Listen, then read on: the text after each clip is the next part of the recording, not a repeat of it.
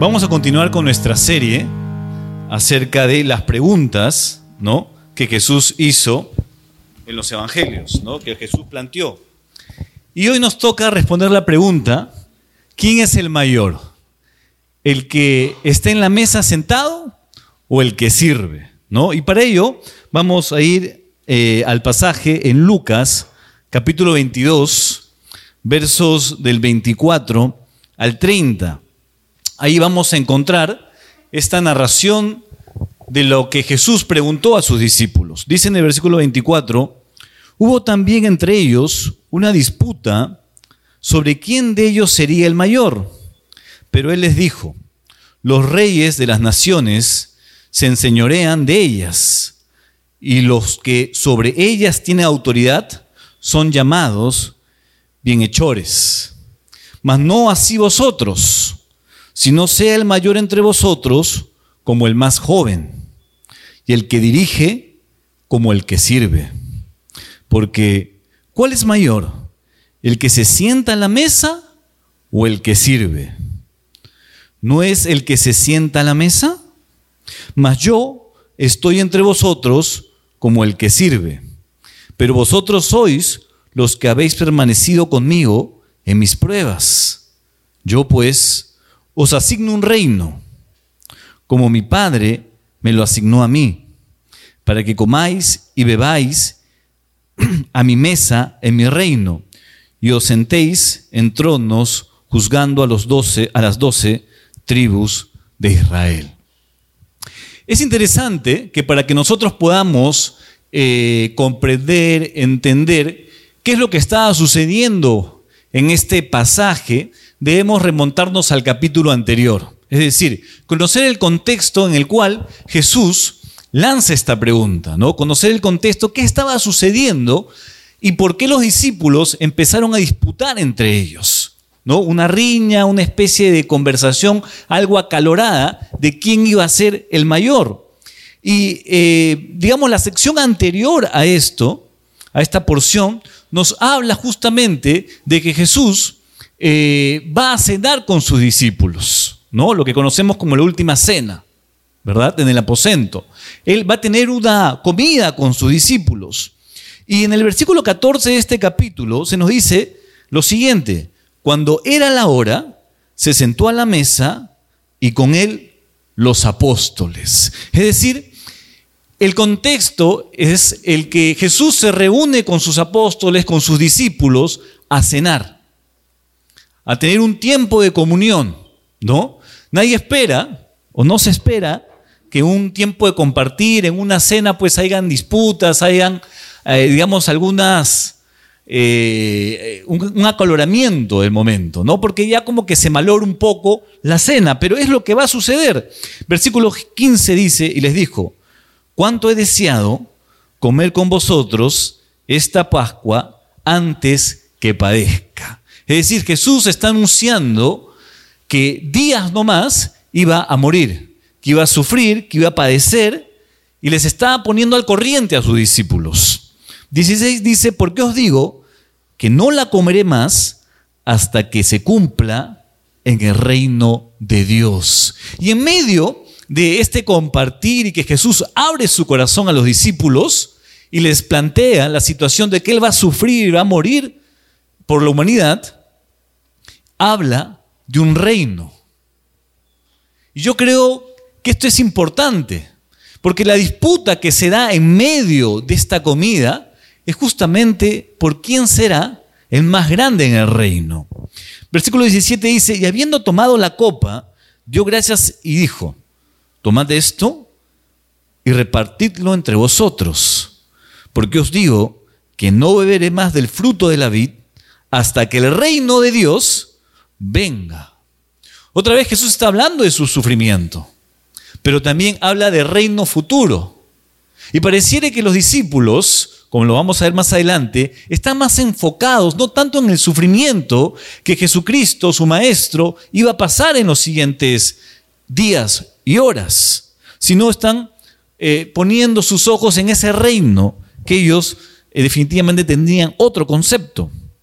19 dice, y tomó el pan y dio gracias y lo partió y les dio, diciendo, esto es mi cuerpo, que por vosotros es dado. Haced esto en memoria de mí. Nuevamente Jesús habla del sufrimiento, ¿verdad? Lo que va a entregar Él, su vida, su cuerpo, por sus discípulos y por la humanidad. 20 dice, de igual manera, después que hubo cenado, tomó la copa diciendo, esta copa es el nuevo pacto en mi sangre que por vosotros se derrama. Mas he aquí, la mano del que me entrega está conmigo en la mesa. A la verdad el Hijo del Hombre va, según lo que está determinado, pero hay de aquel hombre por quien es entregado. Entonces ellos comenzaron a discutir entre sí quién de ellos sería el que debía de hacer esto. Es decir, Jesús está derramando su corazón al grupo más cercano, más íntimo que él tenía, diciéndoles, miren, voy a sufrir, voy a pasar esto, incluso les habla acerca de que hay un traidor en el grupo, que hay un traidor que evidentemente sabemos qué es lo que pasó por la historia, ¿no? Pero inmediatamente eh, Lucas registra en el versículo 24, hubo también entre ellos una disputa sobre quién de ellos sería el mayor en el reino de los cielos. Podemos imaginarnos la escena y quizás nos, definitivamente nos sorprende, porque cuando alguien eh, está abriendo su corazón, cuando alguien nos busca, un familiar, un amigo, alguien de trabajo, y nos abre su corazón, lo que esperamos, ¿no?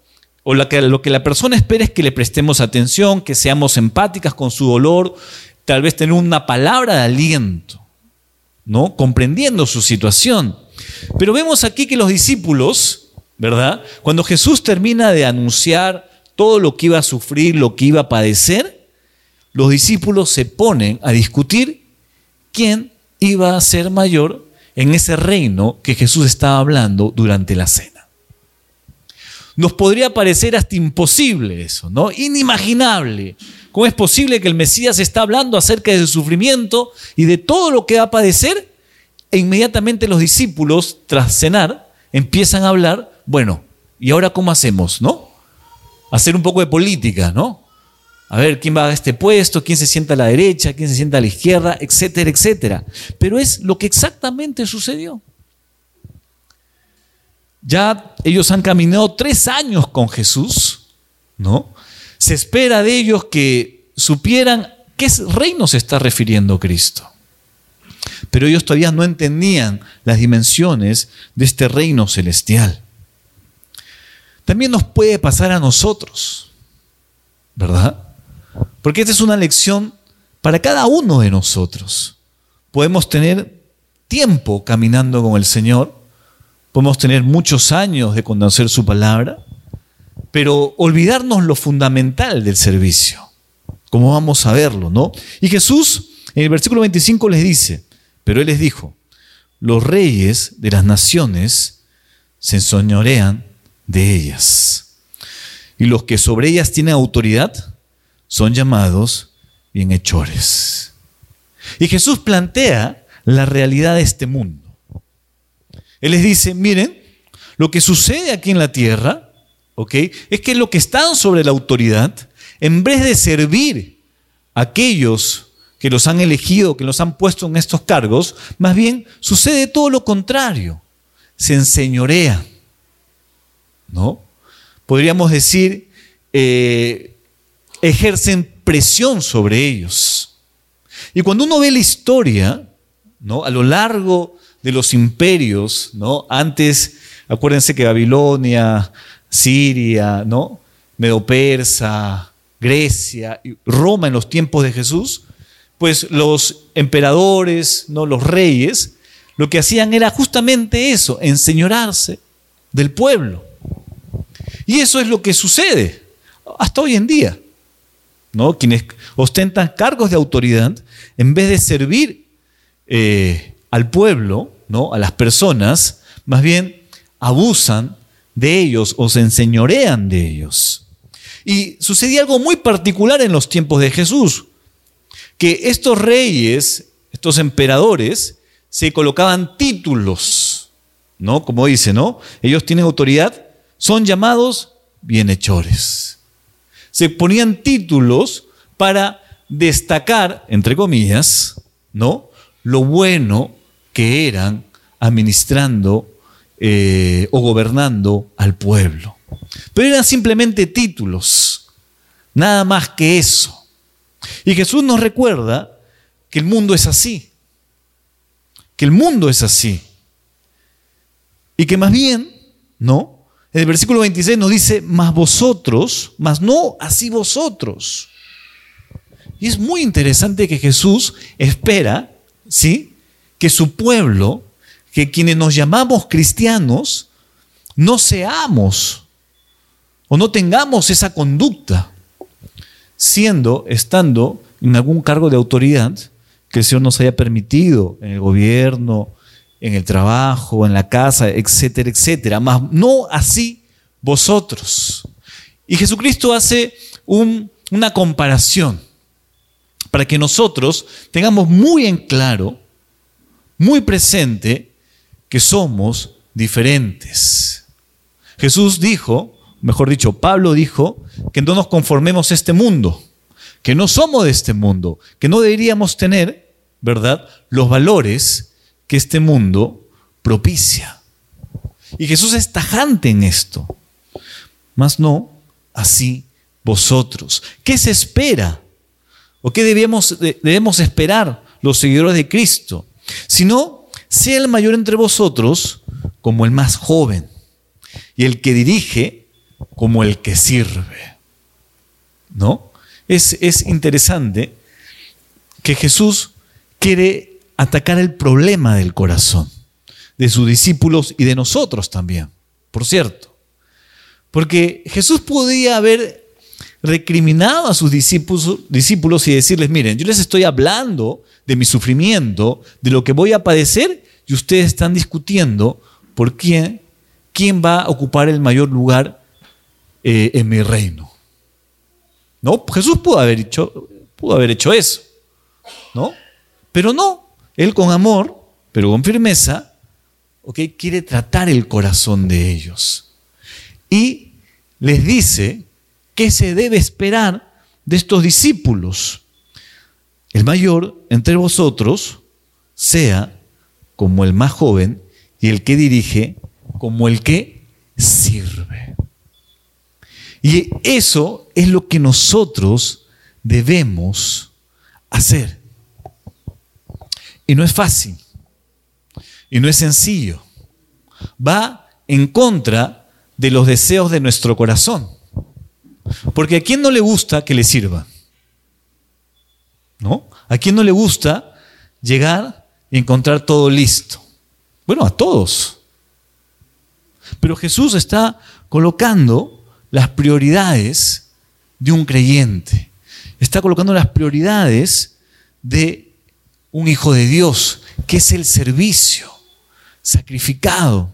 Ahora, es bien interesante que, por ejemplo, Juan en el capítulo 13, él narra eh, desde otro punto de vista lo que sucede aquí en Lucas, como Mateo y Marcos también. Y Juan nos dice que cuando ellos estaban tomando esta cena, ¿ok?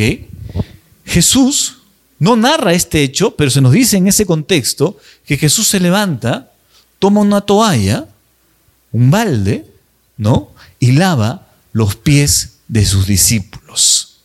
Ahora vamos cerrando, ¿verdad? Todo el panorama, todo el contexto, todo lo que estaba sucediendo en ese momento. Jesús está cenando con sus discípulos, les cuenta lo que va a padecer. Él, eh, ellos discuten y Jesús los exhorta y práctica, en la práctica, él se levanta, toma una toalla y empieza a lavar los pies de sus discípulos. Es decir, no solamente les está diciendo, sino con su propia vida les enseña qué es lo que se debe hacer. Si vamos a Juan, vamos a Juan capítulo 13, la narración va a decir lo siguiente. Antes de la fiesta de la Pascua, sabiendo que Jesús, que su hora había llegado para que pasase de este mundo al Padre, como había amado a los suyos que estaban en el mundo, los amó hasta el fin. Y cuando cenaban, como el diablo ya había puesto en el corazón de Judas Iscariote, hijo de Simón, que le, entregase, sabiendo que Jesús, perdón, no veo muy bien, sabiendo que Jesús, sabiendo Jesús que el Padre le había dado todas las cosas en las manos y que había salido de Dios y a Dios iba, se levantó de la cena y se quitó su manto y tomando una toalla se la ciñó. Luego puso agua en un lebrillo y comenzó a lavar los pies de los discípulos y enjuagarlos con la toalla con que estaba ceñido. Muy interesante. Porque en la cultura judía, o en la cultura donde se está moviendo todo este eh, pasaje, ellos usaban sandalias, ¿no? Caminaban con sus sandalias. Y los caminos eran polvorientos. Entonces, cuando llegaban a la casa, lo que el esclavo hacía al llegar los dueños del hogar era justamente lavarle los pies. ¿No? Porque evidentemente se sentaban ellos a cenar, a comer, y no es como nosotros, ¿no? Que tenemos mesas, sillas y nos sentamos. En ese tiempo era totalmente diferente, se recostaban sobre el suelo. Entonces era necesario que se lavasen los pies. Pero este trabajo era hecho por un esclavo. El esclavo era quien traía la toalla, el balde con agua, el lebrillo y lavaba los pies de los amos. Y vemos aquí a Jesús haciendo eso, enseñándoles con su propia vida que ellos tenían que servir. Que para ser grande en el reino de los cielos uno tiene que hacerse chiquito, como más joven. No como el que lo sé todo, sino como un pequeño, que lo vimos también eh, hace un mes, no, si no recuerdo. Entonces vemos aquí cómo Jesús empieza a hablar con sus discípulos y a enseñarles que la grandeza del servicio de este reino está justamente en servir a los demás. Está justamente en entregar mi vida al servicio de las demás personas. 27 dice, porque ¿cuál es mayor? ¿El que se sienta a la mesa o el que sirve? ¿No es el que se sienta a la mesa? Como Jesús les está diciendo a sus discípulos, miren, ¿no? Es cierto, el que se sienta a la mesa, el que tiene autoridad es mayor. ¿Ok? Eso es así. Lo vemos en, en, nuestro mundo, en la política, donde nos movemos. ¿Ok? Pero Jesús les dice algo interesante. Mas yo, mas yo estoy entre vosotros como el que sirve. Es decir, Jesús sirve a los suyos. Y Jesús quiere que nosotros también tengamos ese corazón. Es decir, no el que eh, esperemos que todos nos hagan las cosas, ¿verdad? No que nos sentemos a la mesa ocupando esos primeros lugares, sino que con una humildad como otros pasajes lo marcan, ¿no? Mateo, Marcos, ¿no? Que como unos, como niños, nos acerquemos y sirvamos a las demás personas. Ahora, uno puede decir o pensar, bueno, eh, si yo tomo esa actitud, ¿quién se va a fijar? ¿No? ¿Quién eh, va a aplaudirme por eso? ¿Qué notariedad puedo yo sacar de ello? Y me encanta cómo Jesús en este pasaje cierra toda la idea. Porque dice en el versículo 28, pero vosotros sois los que habéis permanecido conmigo en mis pruebas. Pareciera que no tuviese relación de lo que está hablando acerca del servicio, porque inmediatamente Jesús habla, bueno, ustedes han estado cerca de mí en mis pruebas. ¿Ok? Es decir, ¿qué relación puede haber eso entre el servicio y ellos están en las pruebas con Jesucristo? Yo pues os asigno un reino como mi Padre me lo asignó a mí. Es interesante las palabras de Jesús aquí. Porque nosotros podemos pensar que servir, es decir, hacer las cosas más humildes, eh, menos vistas, menos aplaudidas, ¿ok? Puedan, pueden pasar inadvertidas. Seguramente para los hombres sí, ¿no? El acomodar las cosas en la casa, las sillas según una iglesia, eh, o cualquier otra cosa que ustedes puedan hacer en su trabajo, etcétera, etcétera. Uno podría decir, bueno, esto va a pasar desapercibido por mis jefes, por las personas que están en autoridad sobre mí. Y puede que así sea. ¿Ok? Puede que así sea. Pero para Jesús no. Para Dios no. ¿Verdad? Jesús les dice a, sus discípulos, yo pues os asigno un reino como mi Padre me lo asignó a mí. Y aquí está, digamos así, la recompensa de ese servicio sacrificado, humilde. Es que quizás para todos los ojos de los hombres pueda pasar inadvertido ese pequeño gesto, ese pequeño servicio que estés dando. Pero para Jesucristo no. Dios nos está mirando como cada uno de nosotros se enfrenta ante ese servicio humilde. Ante ese servicio, ¿verdad? Que muchas veces puede ser insignificante. Pero para, que, para el reino de los cielos es absolutamente eh, honroso. Y esa es la actitud del corazón que Dios quiere que nosotros tengamos. Dice el versículo 30, para que comáis y bebáis a mi mesa en mi reino, y os sentéis en tronos juzgando a las doce tribus de Israel.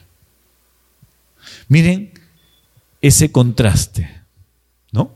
Que hace el Señor para que los discípulos tengan una mirada real de lo que se espera de nosotros, de ellos y de nosotros.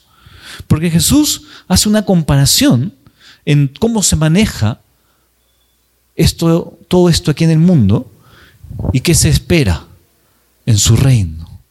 Es decir, les está diciendo a los discípulos, si ustedes quieren tener esos lugares prominentes en mi reino, sirvan. Aquí en la tierra, ¿ok? Buscan servir al prójimo.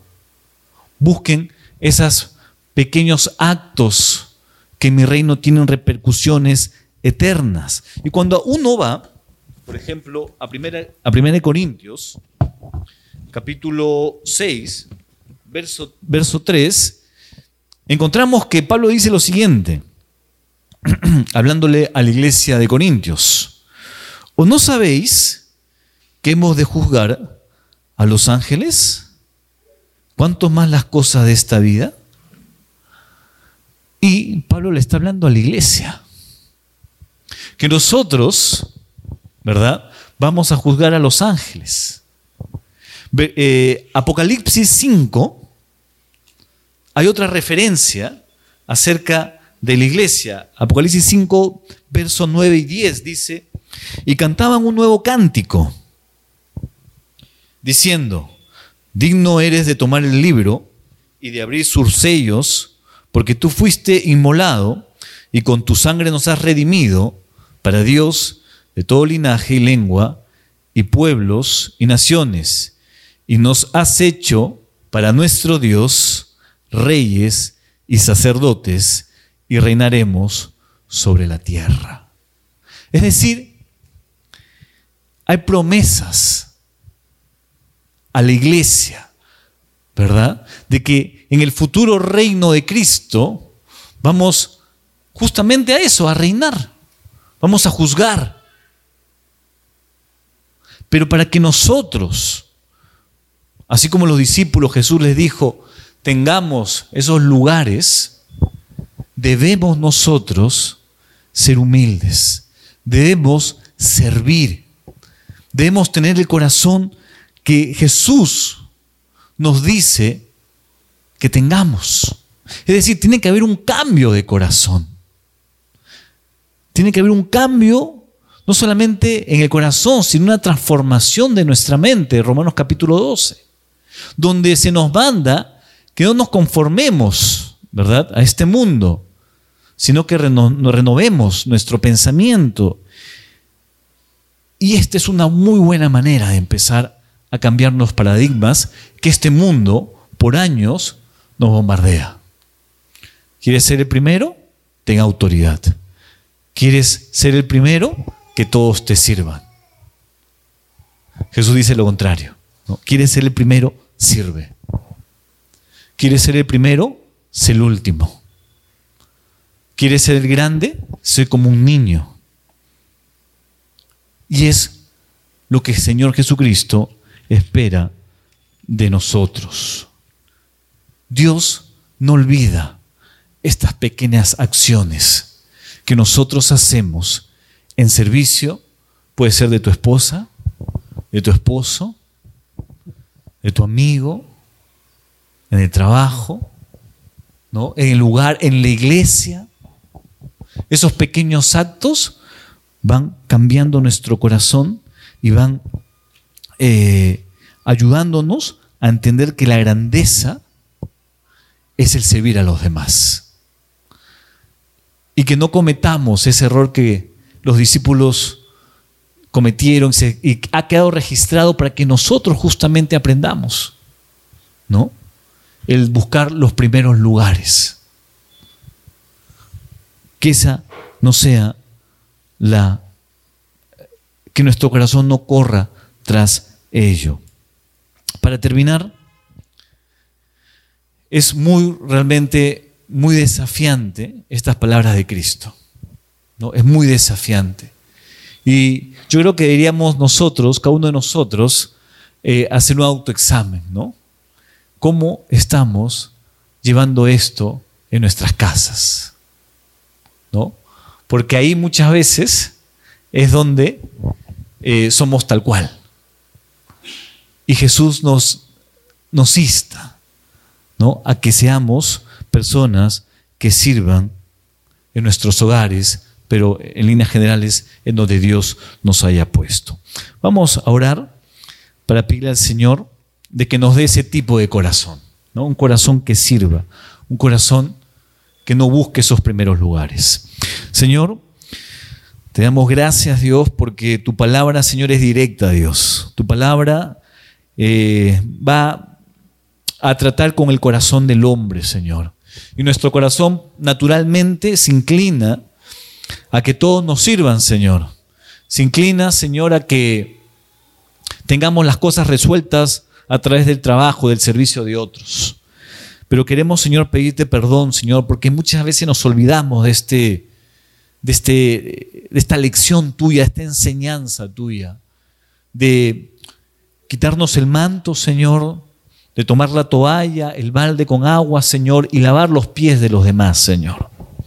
Perdónanos y ayúdanos, Señor, a tener un corazón, Señor, como el de Cristo. Que en nuestras casas podamos servir a nuestras esposas, a nuestros esposos, a nuestros hijos. Que en el trabajo podamos servir a nuestros compañeros, a nuestros jefes, Señor. Y si tú, Dios, nos has puesto en alguna, en un lugar de autoridad, somos jefes, somos eh, algún cargo público, Dios, Ayúdanos a recordar y a practicar que el servicio es absolutamente necesario, Señor, en el testimonio de nuestra fe, Padre. Gracias Dios en el nombre de Cristo Jesús. Amén.